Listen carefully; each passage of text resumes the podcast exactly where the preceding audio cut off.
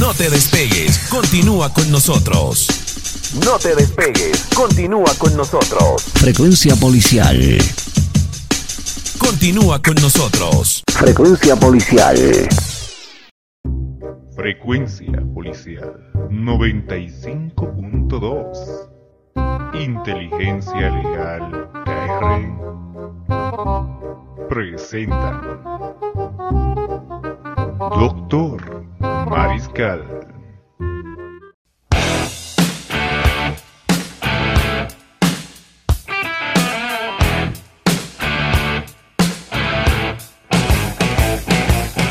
Muy, muy buenos días sean todos los seguidores del programa Doctor Mariscal por frecuencia policial 95.2. Soy el abogado Christopher Mariscal Esquivel y durante esta hora de 8 a 9 de la mañana vamos a estar hablando el día de hoy de lo que se trata el acoso laboral. Sí, de ese problemita que muchos hoy en día sufren tanto en instituciones públicas como privadas. Pero antes, nos vamos con la pausa musical para iniciar este primer día de la semana con los mejores ánimos. Así que vámonos con la canción.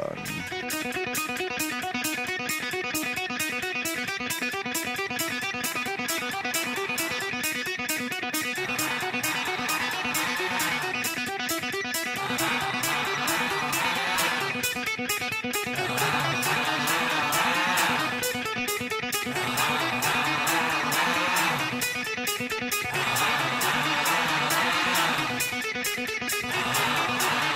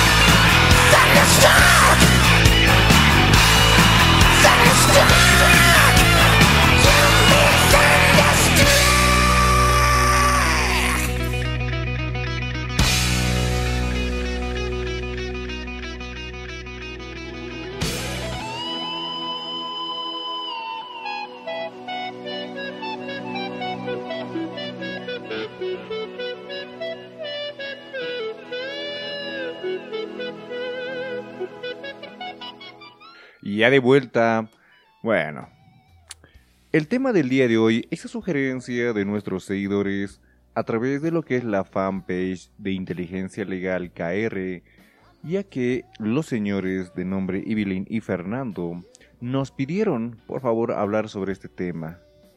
Ellos mencionan que trabajan en una institución pública y que durante los últimos tres meses han estado, y esto valga la redundancia, han estado sufriendo actos de acoso laboral. Ellos nos preguntan, ¿qué podemos hacer?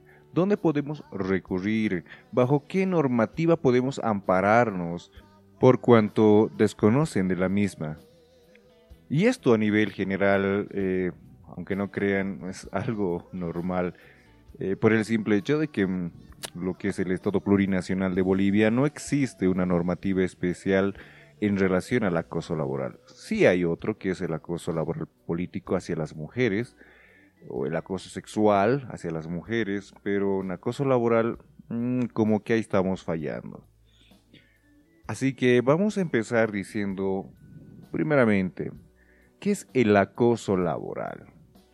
Y para ello diremos que el acoso laboral es cualquier acto individual o colectivo, persistente y demostrable ejercida sobre una servidora o un servidor público, por parte del inmediato superior o superior jerárquico, un compañero de trabajo o un subalterno, encaminada a afectar física, emotiva y o psicológicamente, infundiendo miedo, intimidación, terror y angustia, causando daño a la dignidad de la persona, perjuicio laboral, generando la desmotivación y la renuncia o retiro de su puesto de trabajo. Para ello tenemos que mencionar que la Organización Internacional del Trabajo, OIT, define al acoso laboral como cualquier incidente en el cual una persona es abusada, maltratada en circunstancias relacionadas con su trabajo. Estas situaciones pueden ser originadas por el jefe, como también compañeros de trabajo y en cualquier nivel, ojo, de organización. Eso es el acoso laboral. Permítanme decirles que esto también se aplica para trabajadoras del área privada. Ya, si bien el día de hoy estamos hablando un poquito y direccionándolo hacia lo que es la función pública y lo que están escuchando el día de hoy se aplica para ambos lados, ¿ok? Que quede bien claro esto. Y continuemos entonces con el tema. Eh, ¿Quiénes intervienen en el acoso laboral? Y bueno, para ello tenemos que tomar en cuenta que hay un autor o autora del acoso laboral. ¿Y quiénes son estos? Nuevamente te lo repito, tu superior jerárquico o inmediato superior. Pongamos, eres, em, no sé, la de contabilidad, de haber una directora de contabilidad, una gerente de contabilidad. Y si ella te provoca, aplica. Funcionario del mismo nivel jerárquico. Eres una funcionaria, a ver, pongamos el ejemplo, eres una abogada dentro de la dirección eh, jurídica, ¿no? Entonces, tu compañera te empieza a brindar un tipo de acoso, mismo nivel, ella. Y una o un subalterno. Esto significa que tú tienes una secretaría a tu disposición y esa secretaría realiza este tipo de actos ¿no? en contra tuya. Entonces, ellos son los autores del acoso laboral. Hablemos de la víctima del acoso y bueno, en este caso mm, son las y los servidores públicas, tanto empleados o regulares, electos, designados de libre nombramiento de carrera o interinos, como servidores con régimen especial que desempeñan sus labores en relación de dependencia con una entidad estatal. Los jefes inmediatos superiores cuando el acoso provenga de sus subalternos, ¿no? Y las formas eh, de acoso laboral son las siguientes: maltrato laboral, persecución laboral, discriminación laboral, entorpecimiento laboral, inequidad laboral, limitar los canales de comunicación y desprotección laboral. Cada una de estas muy importante, pero tan importante como tu ánimo el día de hoy. Así que vámonos con una canción y a la vuelta vamos explicando cada una de estas.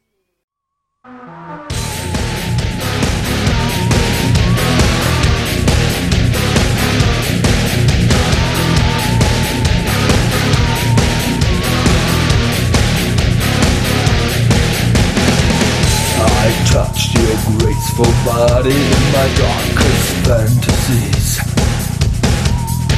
I told you everything, but you never knew how to please. Du, du gabst mir alles, was mein Herz begehrt. Und du, du bist gelost und du hast mich nur gewählt. I feel your body skin, don't chase me with your eyes. It's like a taste of sin, red lips tell only lies. Du, du gabst mir alles, was mein Herz begehrt. Und du, du bist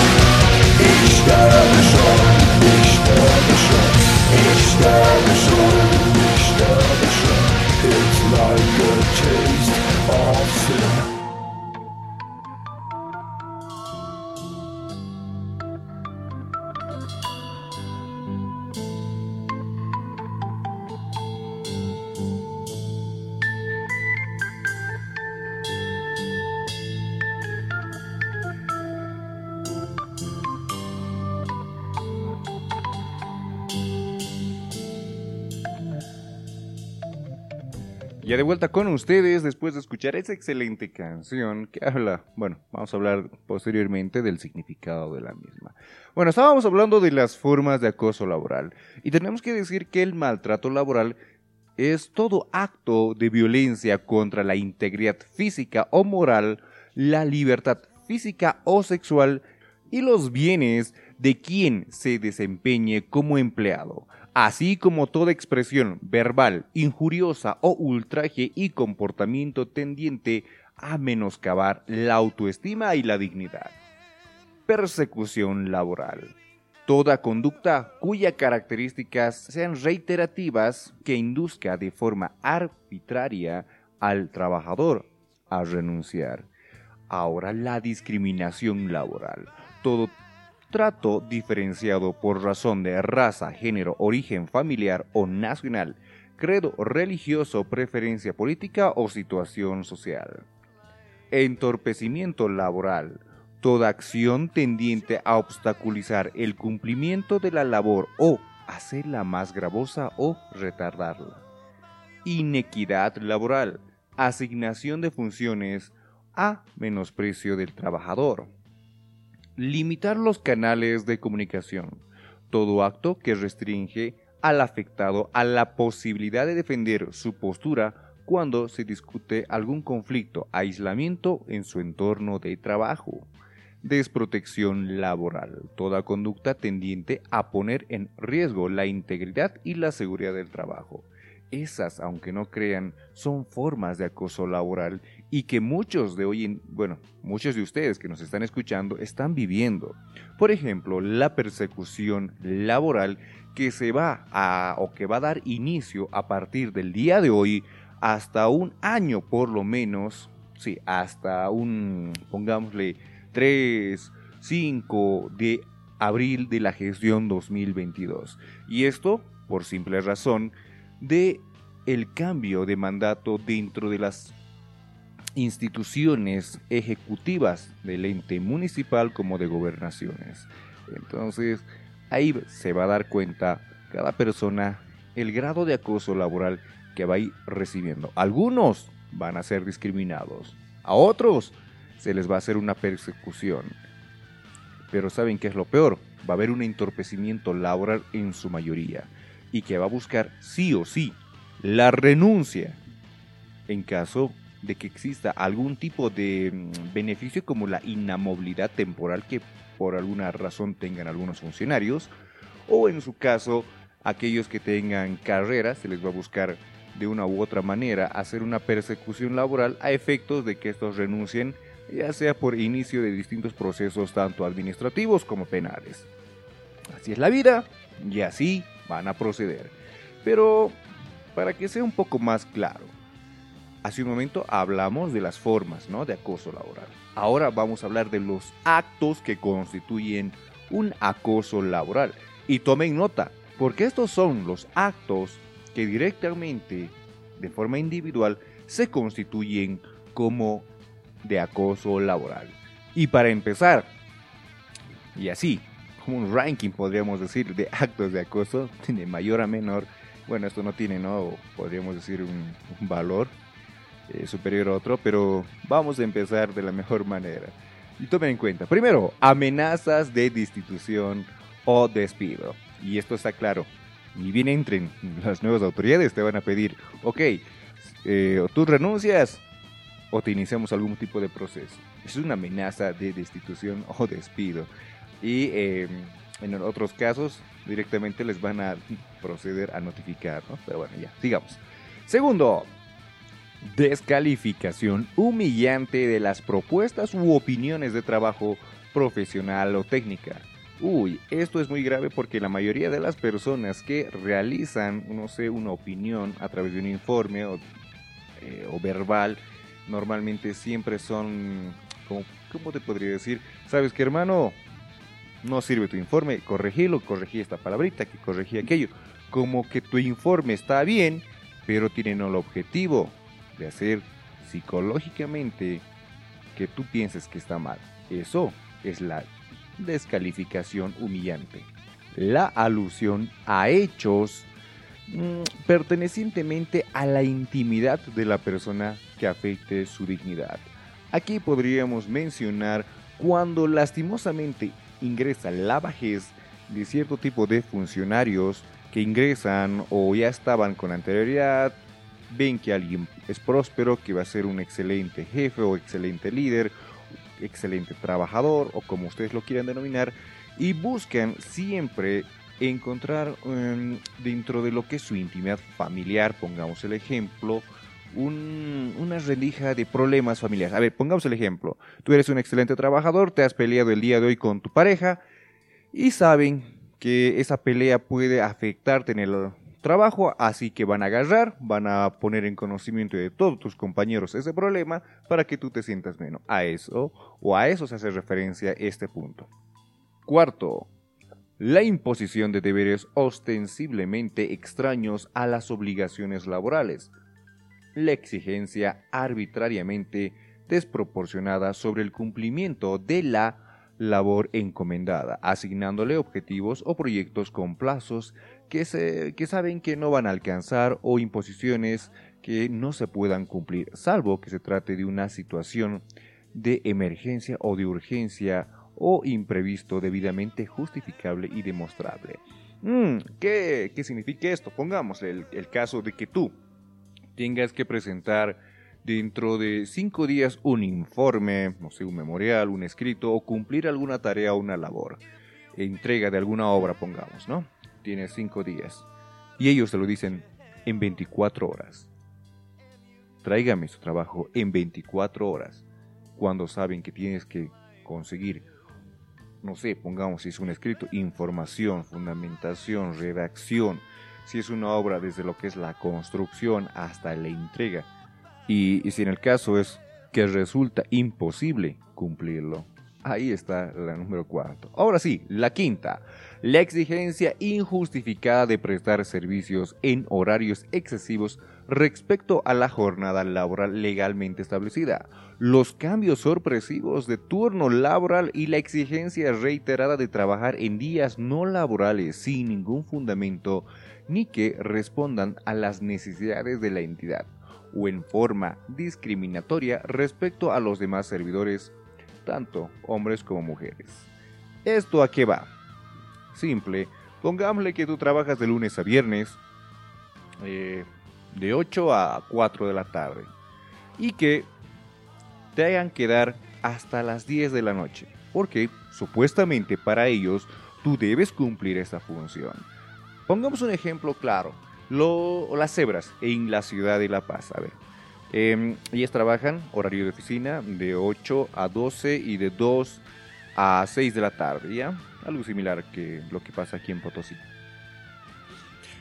Tienen que trabajar, perfecto, tienen que cumplir su labor, excelente, pero muchas de ellas tienen que ir a trabajar incluso días sábados y días domingos porque, hablemos de forma clara, sus inmediatos superiores manifiestan que deben cumplir ese horario porque así lo requiere la institución. ¿Acaso está dentro de su contrato dicho cumplimiento? Pues no.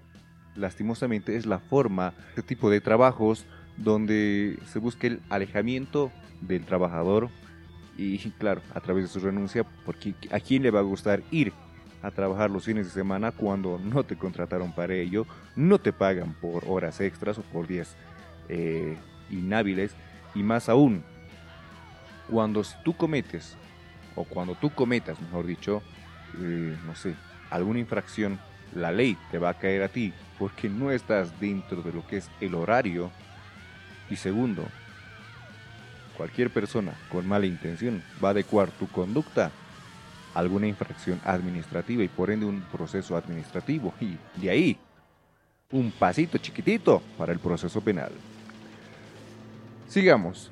Em, sexto, el brusco cambio decisivo unilateral del puesto de trabajo o de la labor contratada sin ningún fundamento ni que responda a la necesidad de la entidad. Mm. A ver, Pongamos el ejemplo, tú estás trabajando como supervisor en alguna institución, ¿ya? Y de repente te dicen, ok, usted no, ya no trabaja aquí, se va a trabajar a otra, a otra unidad y te cambian el puesto, ¿no? Claro, pongámosle en, forma de interinato o, suplencia.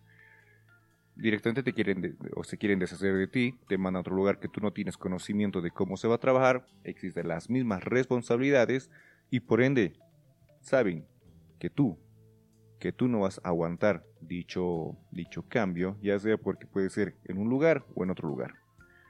Y automáticamente ahí está buscando que tú renuncies. Séptimo, quitarle áreas de responsabilidad clave, ofreciéndole a cambio tareas rutinarias, sin interés o incluso ningún trabajo para realizar. Este es el más conocido sobre todo en ciudades eh, del tronco central de eh, Bolivia, donde hay funciones muy indispensables, hay personas que se han dedicado a estudiar y a especializarse para cumplir esta función. Igual que tú, tú tienes una función en el Estado. Claro, eres un funcionario público. Tienes que emitir cierto tipo de informes, no sé, balances, planillas, o según el trabajo que tú realices. Pongamos el caso de un abogado. El abogado tiene que, o eres un abogado analista o eres un abogado de gestión, ¿no? Ya, a los que van y revisan los procesos judiciales. Eh, pongamos, eres un analista. Eres un analista y tienes que revisar 30 leyes, decretos supremos y sacar una conclusión, porque esa es la función por la cual el Estado te paga. Y a vos te encanta tu trabajo. Pero ¿qué pasa? Entra una autoridad nueva y te dice, ok, eh, hay que sacarlo, aquel fulano no se le puede, tiene inamovilidad laboral o está dentro de la carrera administrativa. Ok, ¿cómo, ¿cuál es la mejor manera? Hay que desmotivarlo. ¿Cómo lo vamos a hacer? Simple. Si antes le daban eh, 30 informes que haga por mes, ahora se le va a dar 15. La próxima semana le vas a dar 5 y de aquí a dos semanas no le vas a dar trabajo. ¿Qué significa? Que esa persona se va a sentir incapaz, impotente, desilusionada, porque es una persona que rinde, que le encanta trabajar, ¿no? Ahora, si es esas personas que no le gusta trabajar y mejor para ella que no le den trabajo y que solo reciba por arriba, bueno, es otra cosa. Pero aquellos que nos encanta cumplir una función activa, próspera, de forma eficiente y eficaz dentro de lo que hacemos, o mejor dicho, para nosotros mismos, para sentirnos cómodos, nos va a afectar de una manera muy fuerte. Octavo, la negativa a proporcionarle documentación e información absolutamente indispensable para el cumplimiento de la labor. Uh, esta sí que es brutal también.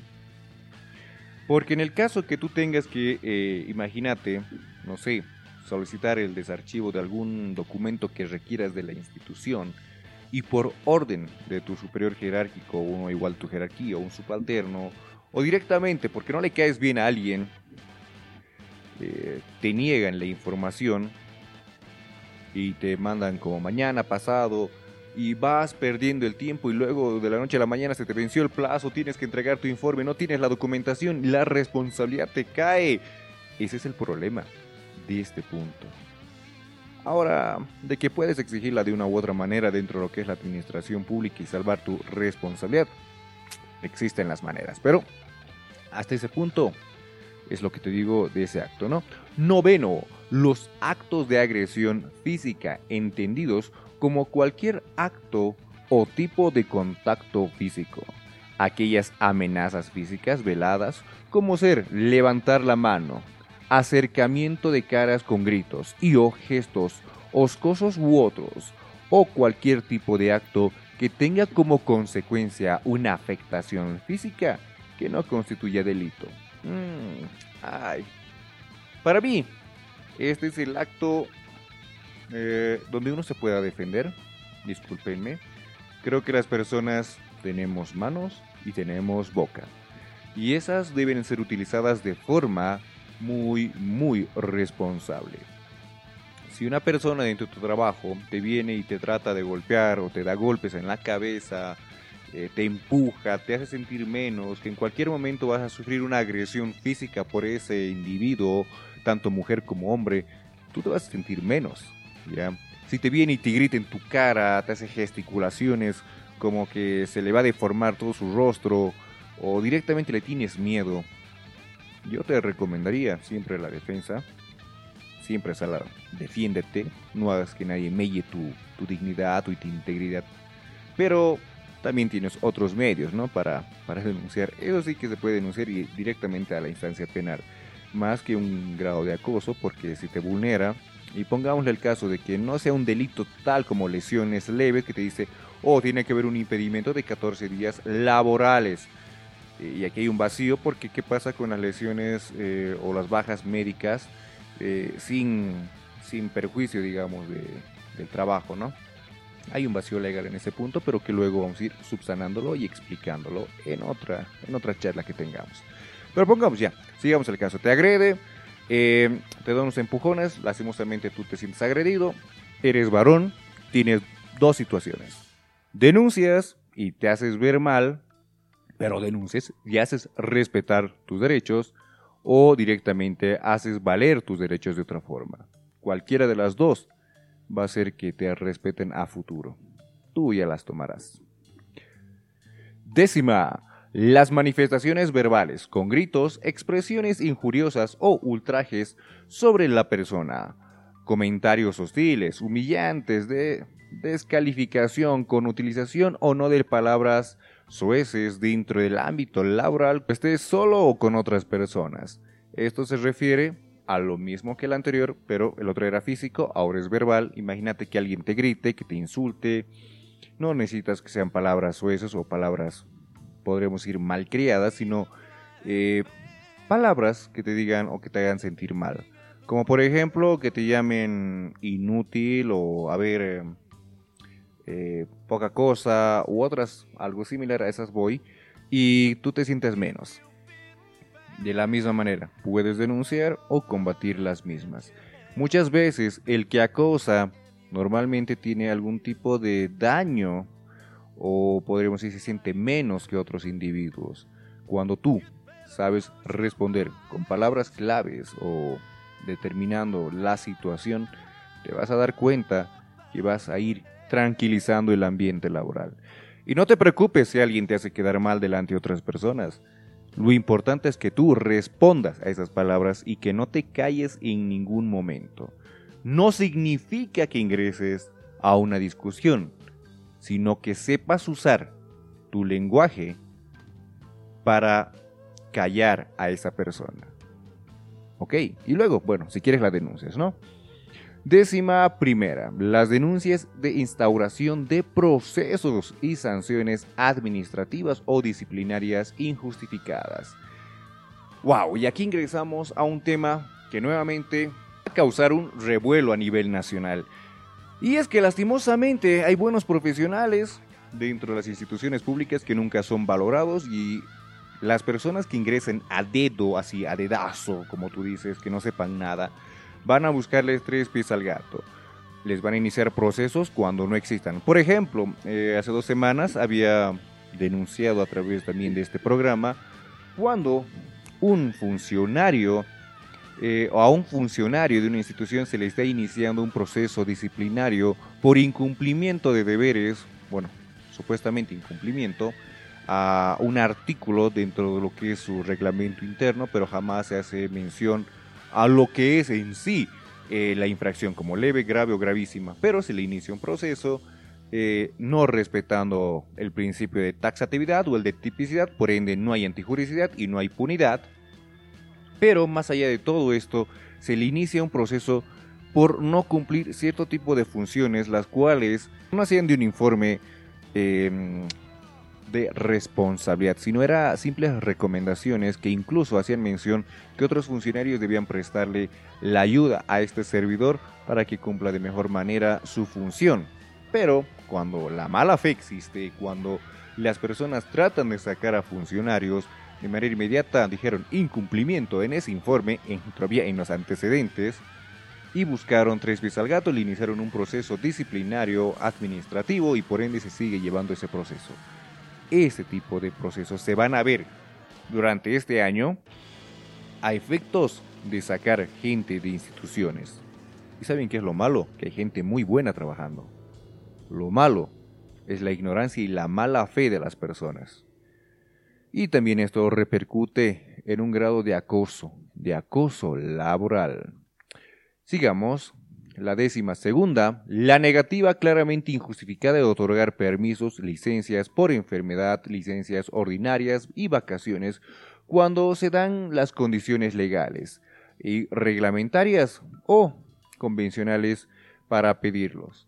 ¿Esto qué significa? Imagínate mm, tu algún ser querido que Dios quiera no pase, tiene alguna enfermedad, tú tienes que ir a acompañarlo, no te dan el permiso.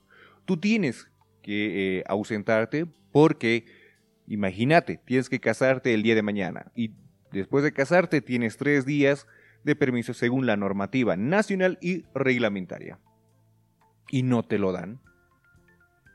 O tienes un hijo el día de hoy y tienes tres días también de eh, permiso, pero no te lo dan. O tienes, mm, en el caso, a ver, de vacaciones. Has programado hace 11 meses atrás tus vacaciones, 15 días, y no te lo dan de manera injustificada. Más allá de ser una infracción que está cometiendo ese servidor porque hay disposiciones nacionales y reglamentarias que te lo permitan, pero no te lo dan, es claramente un acoso laboral. Décima tercera, y creo que con esta vamos a acabar, que dice someter al sujeto pasivo a una situación de aislamiento social, ignorándolo o excluyéndolo, hablando solo a una tercera persona presente, simulando su no existencia o su no presencia física en la oficina o en las reuniones a la que asiste. Y discúlpenme, esto, al igual que las anteriores, también repercute un daño psicológico, porque imagínate tú ir a un trabajo y que tu jefe tenga que hablar a otra tercera persona para que esa tercera persona se dirija hacia ti, ¿ya? O en el peor de los casos, seas una persona fantasma, que ni te tomen en cuenta. Imagínate, tienen que servir café a todas las personas que están dentro de una reunión, a todos les sirvan menos a ti. Eso incomoda.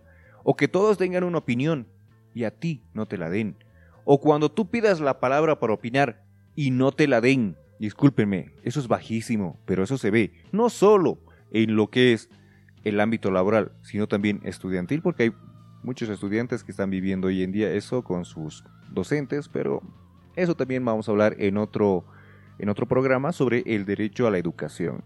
Ahora nos vamos con la pausa musical.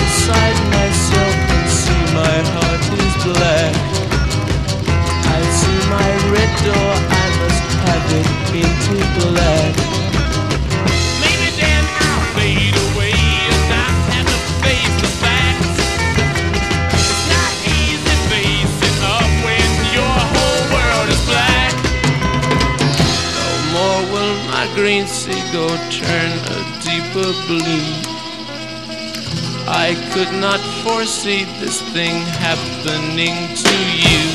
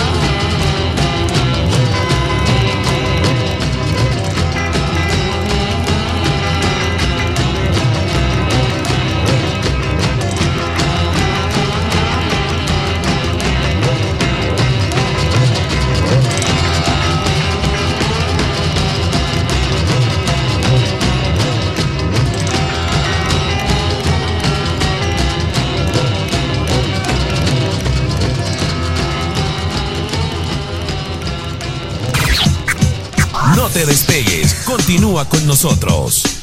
No te despegues, continúa con nosotros. Frecuencia policial.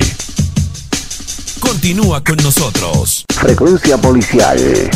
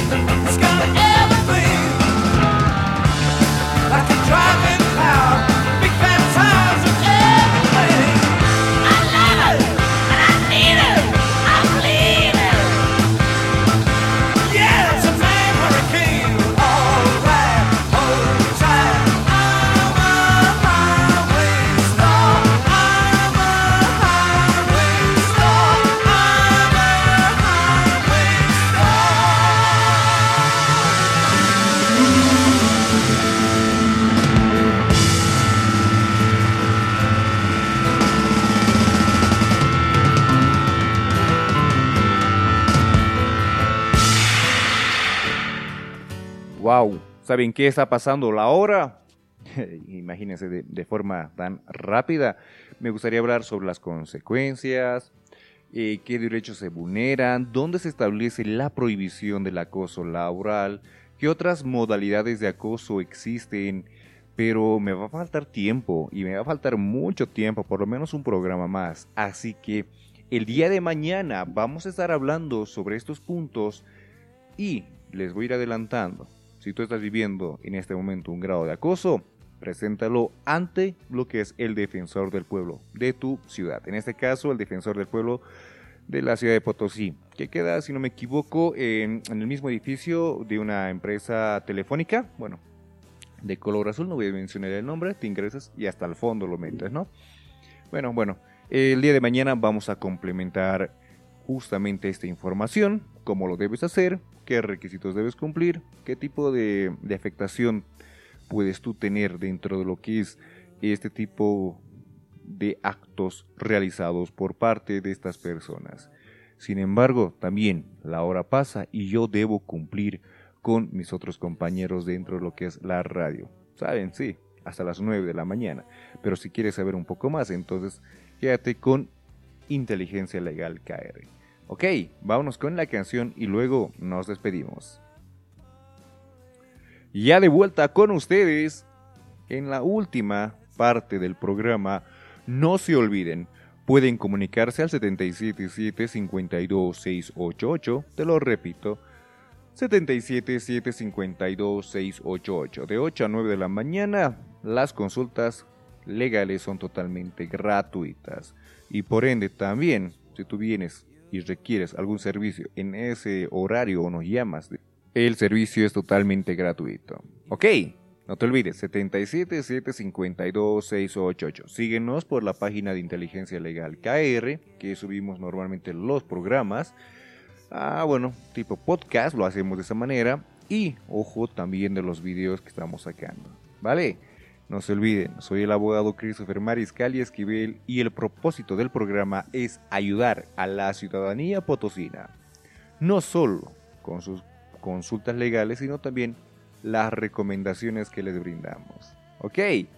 Bueno, muchas gracias por estar el día de hoy con nosotros.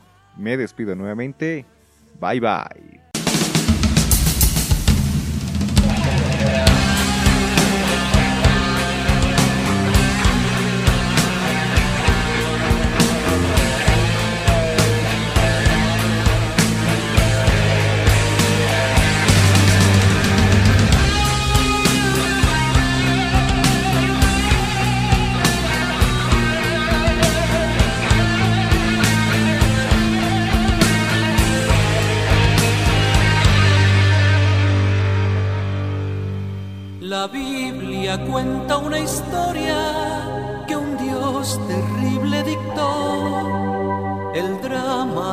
Hermanos,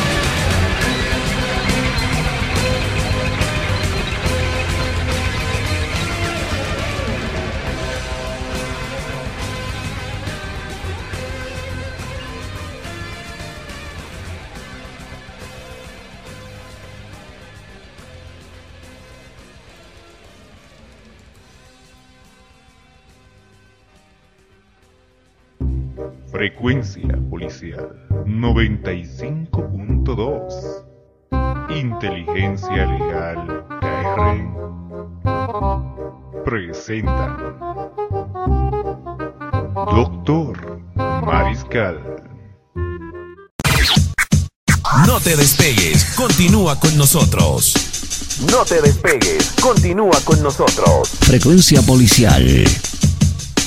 Continúa con nosotros. Frecuencia policial.